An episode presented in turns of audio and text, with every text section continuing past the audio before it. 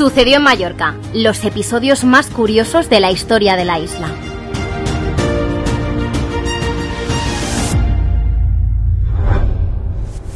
Bienvenidos a otro episodio del podcast en el que desvelamos momentos curiosos de la historia de Mallorca. Hoy no trataremos un hecho histórico en sí, sino que nos adentraremos en desenredar el posible origen mallorquín de dos grandes personajes de la historia universal, ni más ni menos que el descubridor de América Cristóbal Colón y el emperador de Francia Napoleón Bonaparte. ¿Acaso la isla fue cuna de los antepasados de estas personas que marcaron el devenir de los tiempos? Empezamos con el misterio y con el viaje en el tiempo.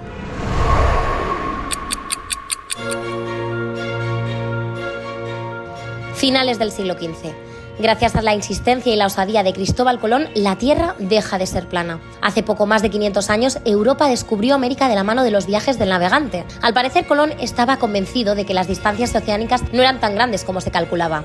Además, pensaba que en el camino hacia las Indias encontraría islas donde podría proveerse de comida y de todo lo necesario para tan largo viaje. Su pronóstico se cumplió y logró completar cuatro viajes al Nuevo Mundo en poco más de una década, trazando una ruta para que otros la siguieran después de él.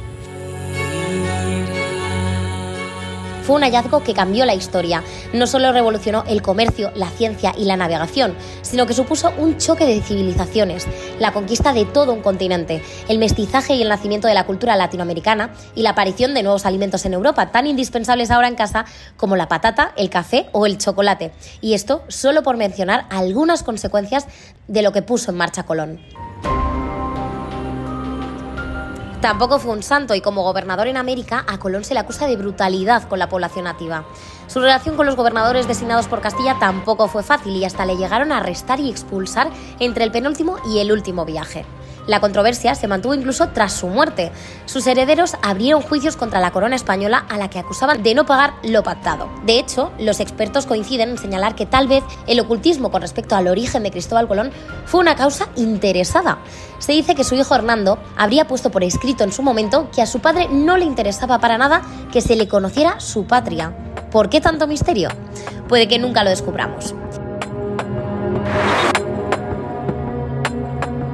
Su posible mallorquinidad es un tema controvertido y genera pocos consensos. En lo que casi todo el mundo coincide es en ubicar el nacimiento de Colón en la República Genovesa, lo que hoy es Italia. Pero también existen hipótesis minoritarias y alternativas. Una de ellas afirma que Cristóbal Colón era catalán. Según la hipótesis de los académicos del Principat, los documentos del navegante se conservan en lengua romance castellana y contienen algunos giros lingüísticos propios del catalán, que denota probablemente su procedencia. De esta teoría han surgido divagancias como la que atribuye a Cristóbal Colón su condición de mallorquín. Lo dejó por escrito a finales del siglo pasado Gabriel Berti Martorell en la obra Cristóbal Colón y la revelación del enigma. Aquí Berti Martorell identifica a Colón como descendiente del príncipe de Viana, nacido en Felanitx. Esta versión escasea de apoyos historiográficos, pero hay otros que no se rinden y que recuerdan que en Mallorca también hay una Génova, en Palma, pegada a Santa Agustí, en la Serra de Bendinat. 200 años después de las hazañas de Colón, encontramos otro personaje histórico de primera relevancia de la historia universal con indicios de mallorquín. Hablamos ni más ni menos que de Napoleón Bonaparte, el emperador de Francia que también revolucionó la vida europea, con la invasión de medio continente y la creación de sistemas políticos y legislativos que sirvieron de semilla de la Unión Europea. Con la popular película de Christopher Nolan estrenada las navidades pasadas, a más de uno le sonará que Napoleón nació en la isla de Córcega, en Italia, allá por 1769. De eso estamos seguros. Entonces, ¿por qué decimos que Napoleón iba a ser mallorquín? Hace ahora 64 años que el escritor mallorquín Joaquín Verdaguer, primo del poeta Jacint Verdaguer, escribió una interesante tesis acerca de la ascendencia del emperador francés. Verdaguer pone el foco en su artículo en el origen mallorquín de la familia Bonaparte, en realidad Bonaparte. Según relata el escritor, un viejo caserón de la calle de La Palma, todavía existente con ese nombre, nos fue siempre conocido como la Casa dels Bonaparte. En el escudo que figuró sobre la puerta de la casa veíanse seis estrellas, un león rampante y una negra águila con las alas extendidas un escudo este en la casa de los Bonaparte en Palma con similitudes con el águila que simbolizó el imperio napoleónico. Además, en el convento de Santo Domingo se hallaba la tumba de los Bonaparte.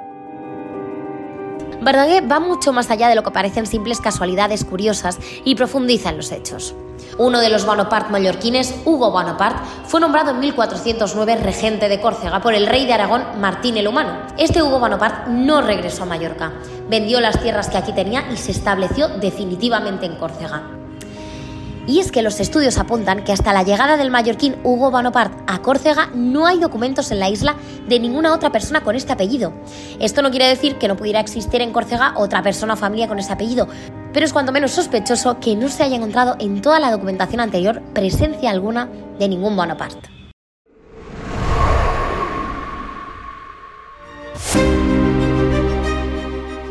Puede que aún tardemos siglos en desenredar estos enigmas históricos o que nunca los lleguemos a conocer con certeza, pero ahora al menos ya conocen el misterio y a las conclusiones pueden tratar de llegar ustedes mismos o con ayuda de una interesante charla con amigos.